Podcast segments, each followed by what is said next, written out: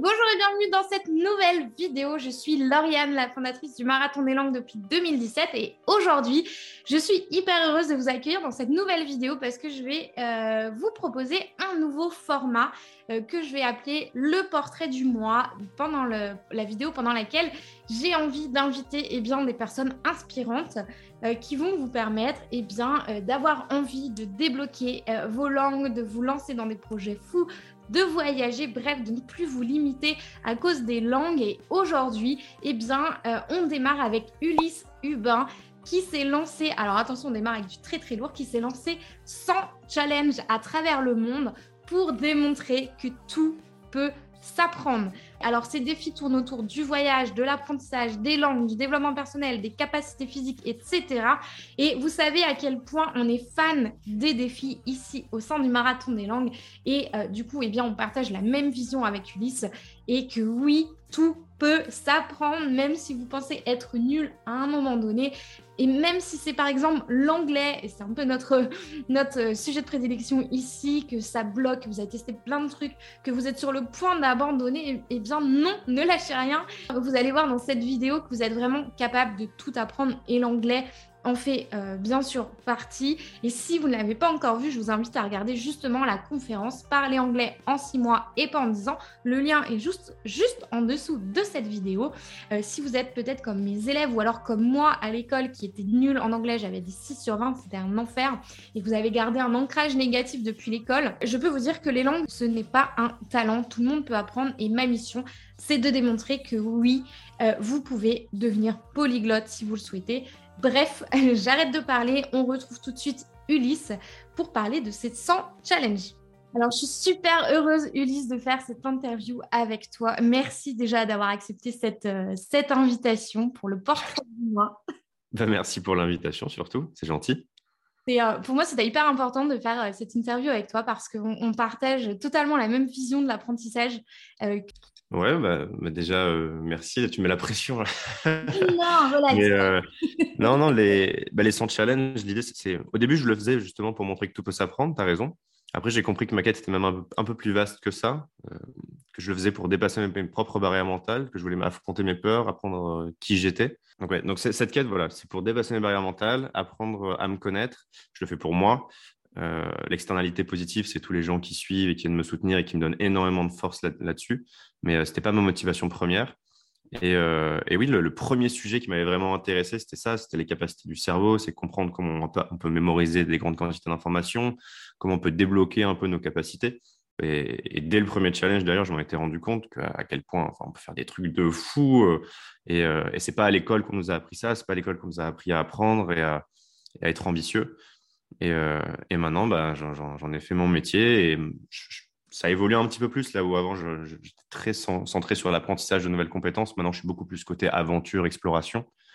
Euh, tu vois, je te disais tout à l'heure, là, je vais partir euh, traverser le Sahara dans deux semaines avec des bédouins. Bah, voilà, c'est un peu plus ça maintenant ma vie. Mais, mais il y a toujours ce côté aller se confronter à ses peurs et, et aller dans de nouveaux environnements, s'adapter, etc.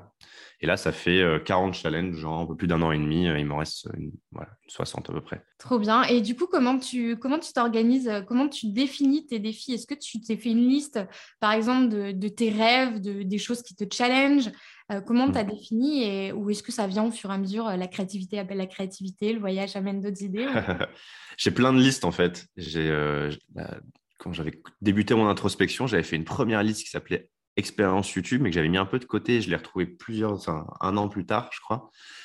Et il y avait dedans déjà 67 idées de, choses à vivre, à documenter.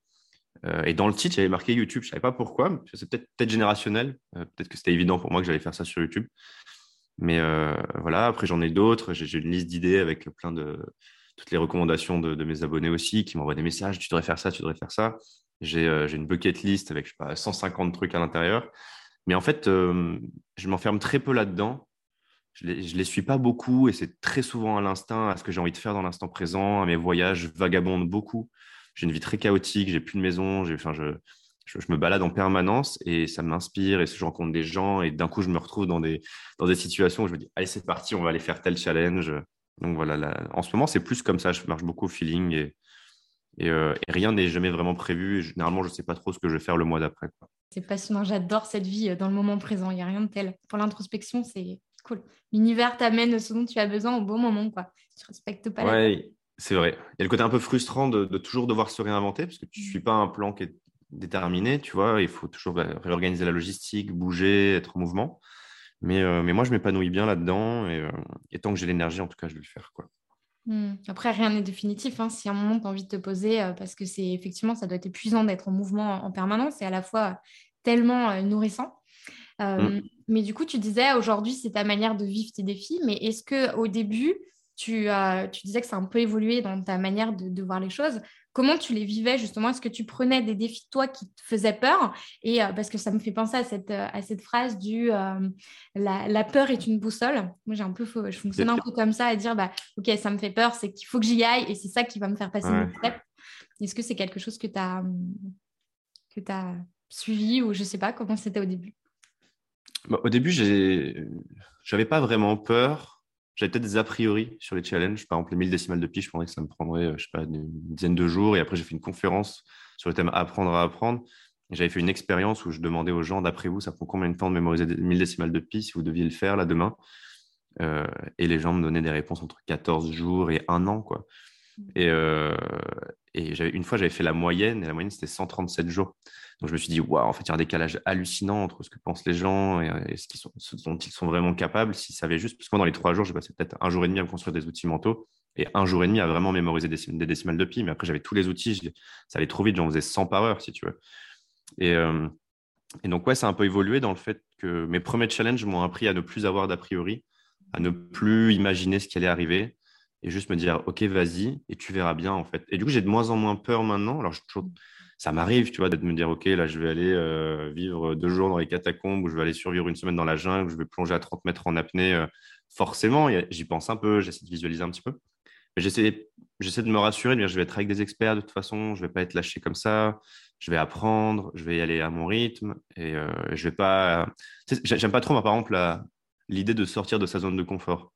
Je trouve que ça je trouve que si tu sors de ta zone de confort, c'est tu vas là où tu n'as pas à aller tu vas être malheureux, tu vas te sentir mal, etc. J'aime plutôt l'idée d'élargir sa zone de confort, d'aller dans, dans cette limite, tu sais, euh, là où tu es plus ou moins inconfortable, mais tu as quand même un pied dedans. Et c'est ce qu'on appelle la learning zone d'ailleurs. C'est un peu la, zone d'apprentissage. C'est là où vraiment tu développes des choses. Parce que si tu vas là où tu n'as rien à faire, en fait, tu n'apprends rien. Tu es juste frustré et tu vas juste arrêter tu vas abandonner.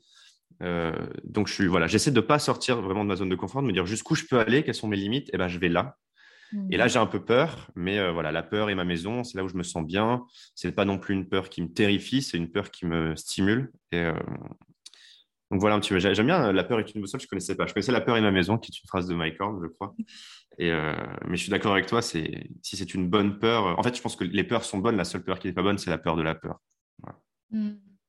Ouais, parce que c'est paralysant et c'est super ce que tu, euh, tu partages. Je ne voyais pas ça comme ça, la learning zone. Moi, je, je le voyais comme, euh, c'est ce que j'expliquais encore ce matin à une coachée, c'est qu'en fait, l'idée, c'est pas, euh, tu vois, moi, j'accompagne des élèves pour parler anglais et enfin pour débloquer l'oral surtout parce que c'est des personnes qui, pour elles, c'est impossible de parler anglais. Il y a un blocage qui est là depuis très très longtemps. Et euh, bah, ça serait facile de leur dire, bah, vas-y, parle avec un natif, et puis voilà, tu vas débloquer. Sauf que non, en fait, tu arrives dans la justement dans la zone euh, d'inconfort, comme tu dis. Euh, et là, c'est paralysant. Ça va juste, pour moi, l'image que je donne, à chaque fois, on ne va pas te pousser du pont sans, élastique, parce que là, ça va faire l'effet inverse. L'idée, c'est mm. vraiment d'y aller graduellement et de tomber dans cette learning zone. Et tu vois, l'émotion que je vois à chaque fois, c'est, tu sais, tu as le, as le stress qui est là, mais tu as le petit rire. Ah, tu entre l'enthousiasme et la peur, et là, tu sais que tu es dans le mix parfait d'émotions euh, pour te lancer. Donc, euh, c'est passionnant ce que tu, me, ce que tu partages, c'est trop bien. Mm. Il y a un truc que je, que je voulais, sur lequel je voulais revenir aussi, c'est que tu disais, tu, euh, tu disais tout à l'heure, maintenant tu as moins peur. Et ça, c'est passionnant que tu nous dis ça aussi parce que la peur, ça fonctionne comme un muscle. Plus tu vas te confronter à tes peurs, et moins ça va être euh, moins ça va faire peur et plus tu vas t'habituer à ça c'est pour ça que nous on s'appelle le marathon des langues c'est comme le sport mmh. au début tu vas tu vas courir tu vas avoir plein de courbatures ça va être l'enfer et plus tu vas pratiquer et plus tes muscles sont habitués à ça moi ma vision un peu de, de, la peur c'est ça quoi est-ce que est-ce que c'est un truc moi, je, pense pas que tu as plus peur en fait euh, je pense juste que tu l'acceptes beaucoup mieux. Parce que la peur, elle est toujours là. Si quelqu'un qui n'a pas peur, c'est un fou furieux ou un psychopathe ou un. Tu vois, euh, mais Enfin, c'est bon signe d'avoir peur. C'est quelque chose de positif. Euh, c'est juste que plus tu t'entraînes à être face à tes peurs et, mieux tu les acceptes et plus tu vas. Tu, fuis plus, en fait. Tu avances, quoi. Je pense que c'est plutôt ça. mais je, suis assez d'accord avec toi. C'est quelque chose qui s'entraîne. Et, mais en fait, ce qui s'entraîne, c'est ta relation avec la peur, plus que le fait de plus avoir peur, à mon avis. Et du coup, pour revenir là sur tes, euh, sur tes challenges, là, d'apprendre euh, par exemple tes, tes 1000 décimales depuis en trois jours, alors est-ce que tu as une mémoire euh, hyper développée? Est-ce que tu as un. pas du tout. mais, justement, parce que souvent, je, vois cette croyance limitante de dire non, mais j'ai pas de mémoire, c'est pas pour moi. ah ouais, non, non, je suis nul en mémoire. J'oublie tout le temps mon code de carte bleue, je retiens pas les numéros de téléphone, j'oublie la moitié des prénoms. mais ça, c'est même pas tant lié à la mémoire, c'est lié à, à l'intention que tu mets, à ta concentration, est-ce que tu es focalisé dessus ou pas. En fait, on a tous plus ou moins la même mémoire. C'est juste, en fait, on a tous un cerveau. C'est juste, dans quelle langue est-ce que tu parles à ton cerveau? Moi, j'ai mis longtemps avant de comprendre la langue dans laquelle je devais parler à mon cerveau pour qu'il comprenne vraiment. Et euh, c'est un peu comme si, ouais, de, voilà, tu, prends ta LV2 espagnol, là, euh, tu as pris 8 au bac, et puis tu essaies de, parler dans cette langue à toi-même, et puis tu comprends la moitié des trucs, du coup, tu, tu révises, puis tu apprends mal, etc.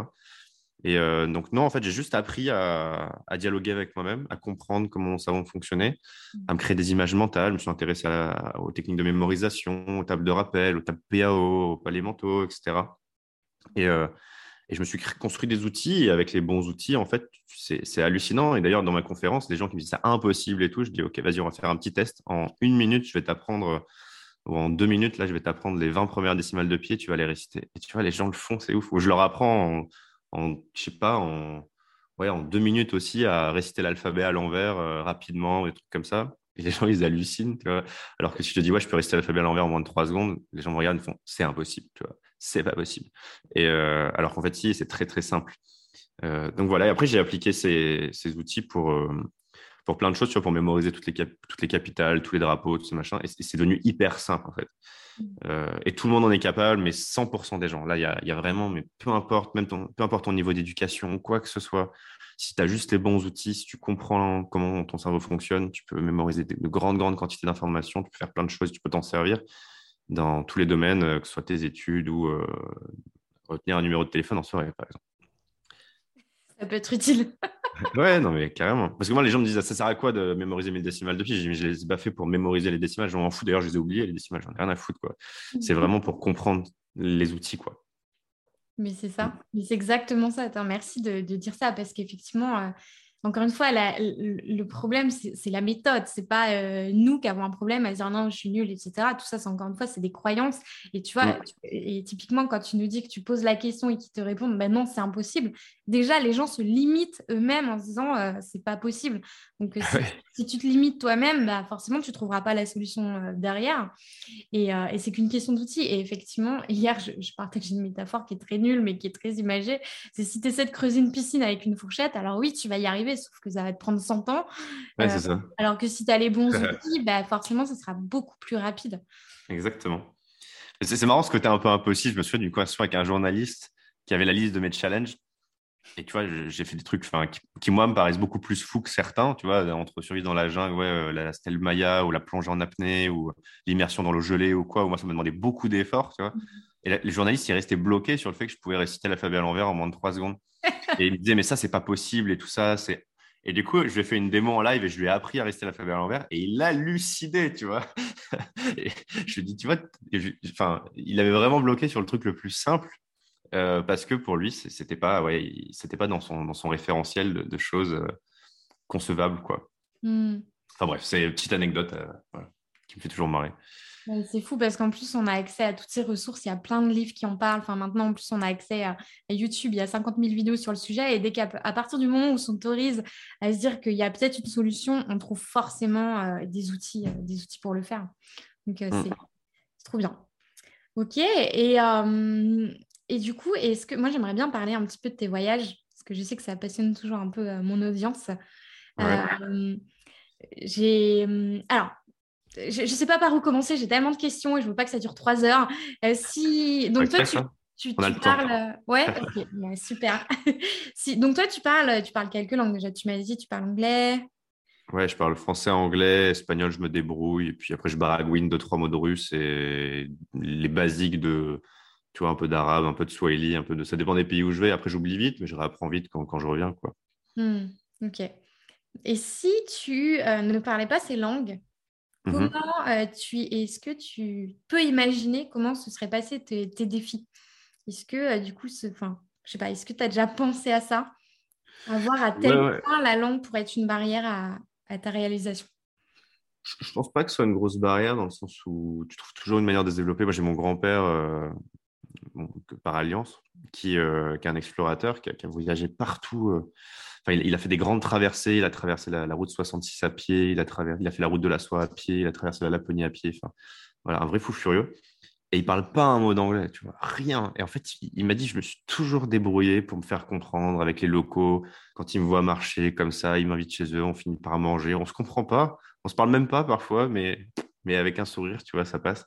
Mm. Et euh, moi, c'est plus, plus, facile déjà de parler anglais. Ah, une fois que tu parles anglais, ça, simplifie quand même beaucoup, beaucoup de choses. Mais c'est pas une barrière. Juste, tu te rajoutes des, des, des, complications. Quoi. C'est, toujours un peu plus difficile. Mais, euh, mais oui, tu parles français, anglais. Euh, déjà, tu te débrouilles à peu près plus ou moins partout.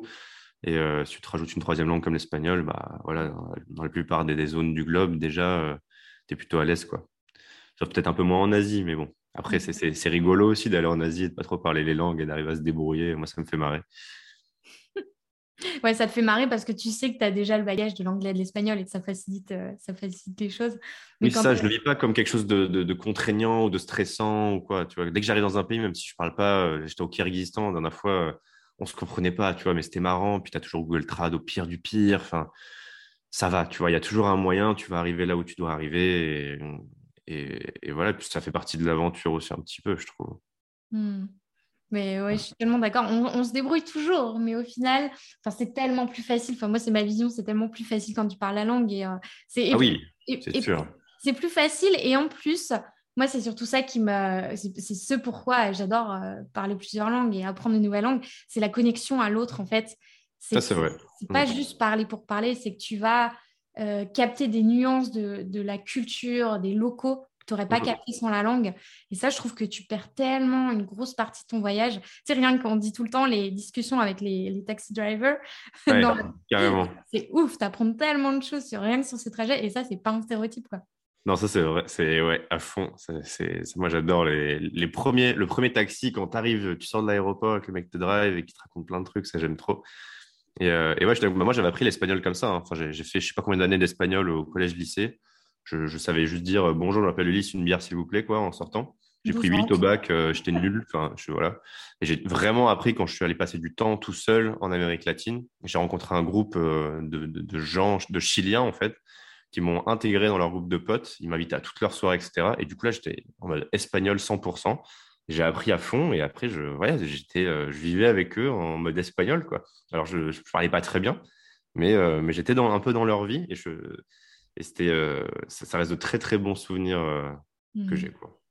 mais souvent, c'est ça. Quand tu, quand tu poses la question, c'est quoi tes meilleurs souvenirs de voyage? C'est souvent des, moments en fait que tu as partagé avec les gens. Mmh. Euh, ouais, carrément. C'est super. Et tu vois, malgré que tu ne parlais pas parfaitement, comme tu dis, ça t'a pas empêché de vivre l'expérience. Et c'est ça hein, que j'essaie vraiment d'enseigner au travers du marathon des langues, c'est que arrêtons d'essayer d'être parfait. C'est une barrière, déjà une barrière mentale avant même de commencer à franchir la première marche.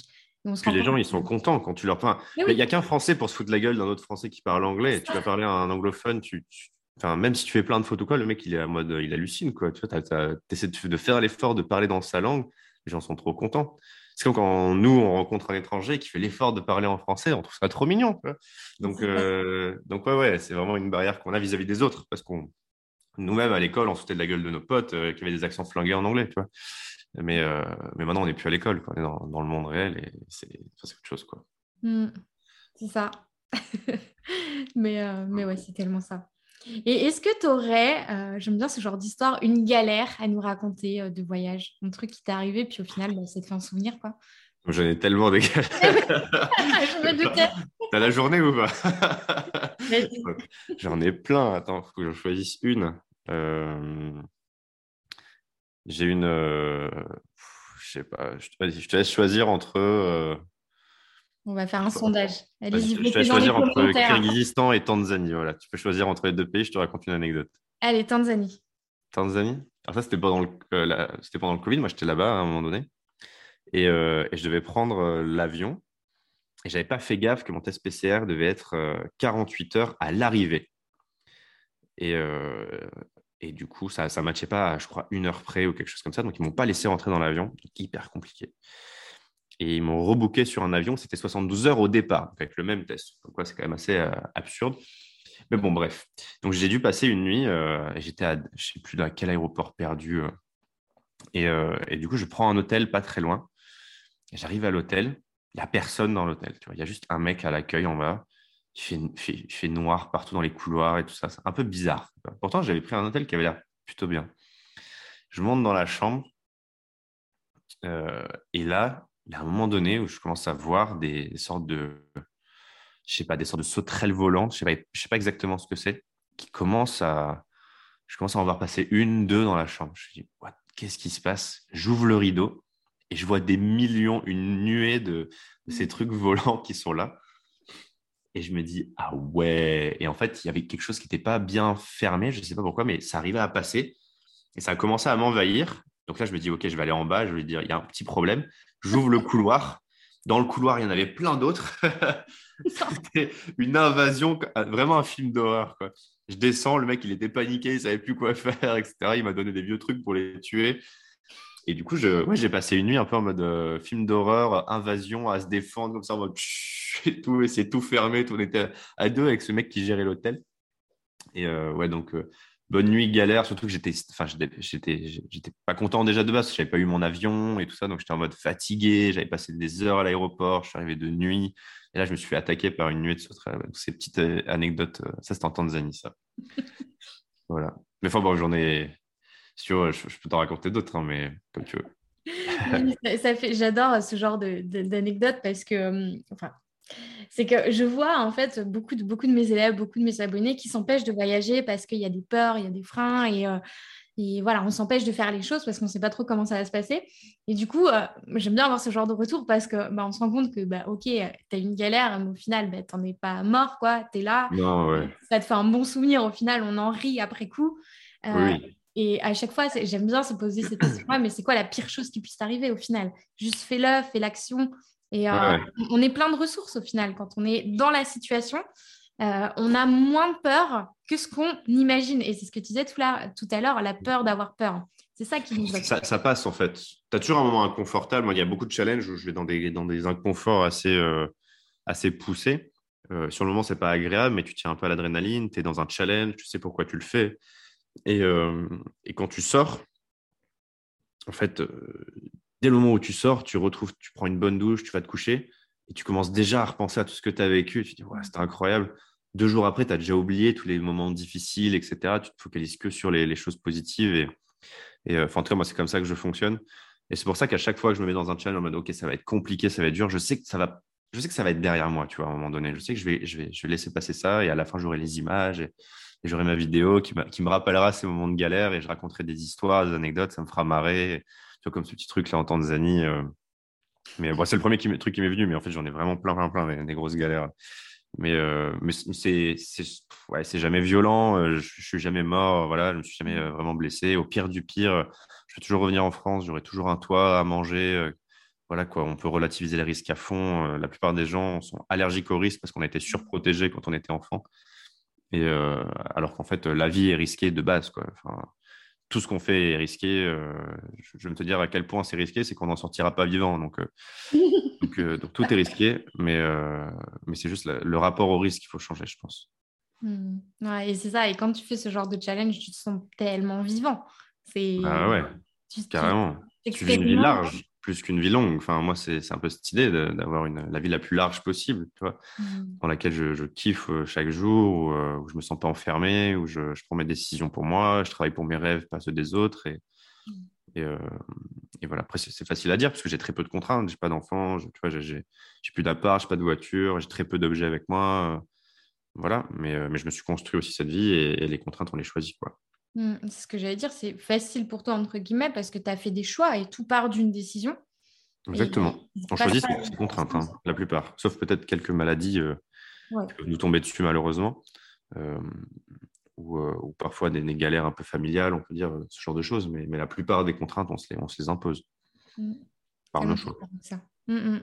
Tellement d'accord vivons la vie à fond, quoi. La vie est trop courte. On ne sait pas quand elle va durer, quoi. La, punchline, ce pas prévu ça. Carrément, ouais. j'avais fait un post LinkedIn la dernière fois qui, qui, commençait par La vie est trop courte pour se faire emmerder par et j'avais fait une liste longue comme ça de Trop bien. Et euh, je voulais revenir un petit peu sur la partie apprentissage. Euh, est-ce que tu peux partager un petit peu justement ta, vie, ta, ta vision de l'apprentissage où on disait tout à l'heure, ben, à l'école. Je ne sais plus si c'était pendant, euh, pendant la vidéo ou juste avant, mais on se disait euh, que bah, apprendre à apprendre, on ne l'a pas justement appris à l'école. On a gavé comme des oies et au final, l'objectif, c'était juste de passer des examens. Et au final, bah, on n'a pas euh, retenu le, principal qui est d'avoir de, l'autonomie en fait dans ce qu'on apprend. Mm. donc, c'est quoi, toi ta, ta vision? Ouais, en fait, moi, je me suis. Il y a une phrase de Bruce Lee que j'aime beaucoup, qui, qui, est basée sur sa philosophie, qui est le, le Jeet Kune euh, qui a été transposé en art martial, qui est euh, absorbe ce qui est utile, rejette ce qui ne l'est pas et ajoute ce qui t'est propre. Et je pense que dans l'apprentissage, c'est ça, parce que peu importe les frameworks, à un moment donné, il faut que tu trouves ton propre système qui, te correspond. Alors, tu peux t'inspirer de plein de choses, euh, mais, ça passe vraiment par l'expérimentation. C'est toujours un peu de théorie, mais c'est pareil, quand tu apprends à nager, tu fais pas un cours sur la mécanique des fluides. En fait, tu vas dans l'eau et tu nages. Donc pour moi, c'est ça. J'ai beaucoup expérimenté, j'ai beaucoup testé de méthodes différentes, j'ai beaucoup testé de frameworks, je me suis créé le mien tu vois, j'ai par exemple pas mal euh, étudié Tim Ferriss, comment est-ce que lui avait euh, exploré un peu ses différentes, euh, différentes compétences tu vois, pour apprendre très très vite. J'ai regardé ces différents frameworks, puis je me suis créé le mien qui s'appelle CD Modé. ça, c'est un peu le, celui le, plus générique, on va dire, mais je, l'adapte à chaque challenge. c'est mon framework générique pour aborder chaque langue, enfin chaque défi. Donc, c'est CD majuscule, un petit M de liaison et OD, et c'est un petit clin d'œil sur le fait que les méthodes traditionnelles sont démodées. Et c'est, le premier C, c'est pour cibler. l'idée, c'est d'avoir un objectif très précis, mesurable, etc. le, deuxième, le, premier D, c'est déconstruire. Ensuite, le O, c'est pour orchestrer. Et le dernier D, c'est documenter. Ça, c'est quelque chose qui m'est très propre, typiquement. C'est comme ça que moi, j'apprends. c'est identitaire chez moi de tout documenter. Euh, là, il n'y a pas longtemps, par exemple, j'ai appris à faire des, arbres droits sur un seul bras. C'est ridiculement difficile comme, euh, comme chose à apprendre. Euh, ça m'a demandé plus d'un an d'entraînement tous les jours, etc., avec beaucoup de discipline. Ben voilà, ben j'avais ciblé, tu vois, le fait de tenir 5 secondes sur un seul bras. Mais avant d'être capable de faire ça, j'ai décomposé en 20 milestones différents. C'est le déconstruire. Donc, avant de faire ça, ben voilà, il faut que je passe par tout ça. Donc, 20 sous-objectifs hyper spécifique. L'un des objectifs, c'est de bah, tenir une minute déjà en handstand, tu vois. Objectif numéro 10. Être capable de tenir 15 secondes sur un bras et un doigt, tu vois, etc. Et petit à petit, euh, aller de plus en plus loin. Et pour chaque euh, sous-objectif, j'orchestrais tout, c'est-à-dire que je savais exactement ce, que je devais faire. J'avais mon programme d'entraînement, les, temps de pause, les timings, le nombre de sets, nombre de répétitions. Et ensuite, je documentais. Après chaque séance, j'arrivais, je notais comment s'est passée la séance, que j'ai eu des difficultés ou pas. Je filmais mes entraînements. Comme ça, je pouvais regarder mes vidéos, savoir ce qui, allait bien, ce qui allait pas. Et ce qui devait prendre 2, 3, 4 ans euh, pour un gros débutant m'a pris qu'un an euh, euh, pour apprendre ce truc complètement ridicule. Enfin, c'est n'importe quoi, quel point c'est dur de tenir d'équilibre sur un, sur un J'avais vraiment sous-estimé le challenge. Mais du coup, voilà, c'est un peu, pour donner un exemple un peu récent de ce que je viens de terminer, euh, c'est un peu avec ce framework que, que je l'aborde. Et par exemple, pareil, pour les langues, ça, ça, marche très bien, tu vois. Cibler, ça peut être quel est ton objectif? Pourquoi est-ce que tu vas apprendre une langue? Est-ce que tu veux faire un TED Talk dans cette langue? Ou est-ce que tu veux juste pouvoir parler au quotidien? Euh, euh, Plutôt que d'apprendre des grandes listes de vocabulaire qui veulent tout et rien dire, bah, regarde par exemple, voilà, la manière dont tu vas cibler ou tu vas orchestrer, bah, c'est c'est quoi les, les, 300 mots les plus utilisés qui va te permettre de lire 90% de ce qui est écrit sur Internet, par exemple, en anglais? Donc, commence à faire un peu cette, euh, cette, liste de, ces 300 mots et dis-toi, bah, OK, je vais plutôt apprendre ça en, priorité. Puis après, euh, plutôt que d'apprendre bêtement tous les temps, toutes les conjugaisons, etc., et c'est plutôt de déconstruire la grammaire, c'est de comprendre comment euh, la langue est organisée, comment, comment elle est construite, c'est quoi la philosophie derrière, pour ensuite te dire, OK, je vais apprendre deux, trois trucs simples, une tournure au présent, une tournure au passé, une tournure au futur, et puis tu peux déjà arriver à communiquer très simplement. Et euh, donc voilà. Et puis après, pareil, pour apprendre les mots de vocabulaire, plutôt te faire euh, des listes euh, à la con en mode non, non, non, je vais réciter et je vais réviser, alors qu'en fait, on n'apprend pas en révisant, on apprend en, faisant l'effort de mémorisation. C'est quand tu crées de la tension, de la frustration que tu mémorises. C'est pour ça que tu as le concept des flashcards, par exemple, qui est hyper puissant. Mais pareil, dans les flashcards, les gens ne savent pas faire des flashcards. C'est-à-dire que les gens écrivent le mot dans une langue et puis ils écrivent le, mot dans l'autre langue de l'autre côté. Ce qui n'est pas la meilleure manière de faire une flashcard parce que tu penses dans la langue que tu parles. Et plutôt que de penser en français et d'essayer de parler en anglais, essaie de penser en anglais. Et donc, pour penser en anglais, faut, tu penses à travers les images parce que 80% de nos sens sont basés sur nos yeux, par exemple. Donc, dis-toi plutôt, bah, OK, alors comment est-ce que j'associe une image à un mot en anglais? Donc, ta flashcard, bah, tu tapes le mot en anglais dans Google Images, par exemple, ou le mot en chinois dans Google Images. Tu regardes ce que ça veut dire, ce que ça signifie, parce que c'est parce qu'un mot, il y a marqué fille, que ça peut, ça peut vouloir dire jeune fille ou fille plus âgée, ou tu sais pas, tu vois. Euh, donc, tu regardes quelle est l'image associée vraiment à ce mot en regardant les, dix premières images, puis tu en choisis une volontairement. C'est toi qui fais cet effort. Tu vas pas télécharger une flashcard, tu vois, quelque part. Tu fais cet effort, tu prends l'image et là, tu la mets d'un côté de la flashcard, de l'autre côté, tu mets le mot dans la langue que tu es en train d'apprendre et quand tu révises, tu vois juste l'image. Et là, tu te dis, OK, le mot qui est derrière, c'est ça, tu vois. Enfin bref, on pourrait parler de, pendant mille ans de, techniques de mémorisation et voilà comment moi je m'y prendrais pour, apprendre une langue et surtout comment je m'y prends pour la plupart de mes challenges. Quoi. Bien. Ben, merci, tu viens de résumer de manière très synthétique euh, la manière d'apprendre une langue. C'est top. Parfait. Mais ouais, mais c'est totalement ça, la pratique, euh, les, techniques de mémorisation. Et, et du coup, moi, il y a. Donc, ça, c'est la méthode. Ici, on regarde du côté. Euh, tout à l'heure, on parlait un peu de la peur. Pour les personnes, par exemple, qui ont peur de pratiquer, parce que c'est parce que tu vas pratiquer que tu vas mieux mémoriser, tu es en phase active de l'apprentissage. Qu'est-ce que tu peux donner comme conseil parce que euh, souvent, euh, derrière la, peur de se lancer, enfin, devant la peur de se lancer, tu as la procrastination. Moi, je le vois comme ça. Tu procrastines parce qu'il y a un truc qui soit n'est pas clair, euh, soit tu as la peur qui est là. Et tu l'as très bien dit, quand tu donnes tout ton plan, tout ton plan sur, sur l'année défini avec les étapes intermédiaires, si c'est flou, ça t'empêche d'avancer. donc, du coup, qu'est-ce que ça serait ton conseil pour contrôler cette, cette peur en fait, ouais, y a les peurs de se lancer, il y en a plusieurs. Tu vois, tu as, la peur de, manquer d'argent, la peur de manquer de compétences, la peur de manquer de. Euh, la peur de te planter, tu as la peur du jugement des autres, etc. Je pense que sur les langues, plus spécifiquement, on est beaucoup sur la peur du jugement des autres quand même, mmh. euh, plus que la peur de se planter. Ouais, Peut-être un peu la peur de se planter aussi, un peu la peur de manquer de compétences. Moi, je ne serais, pas capable d'apprendre, etc.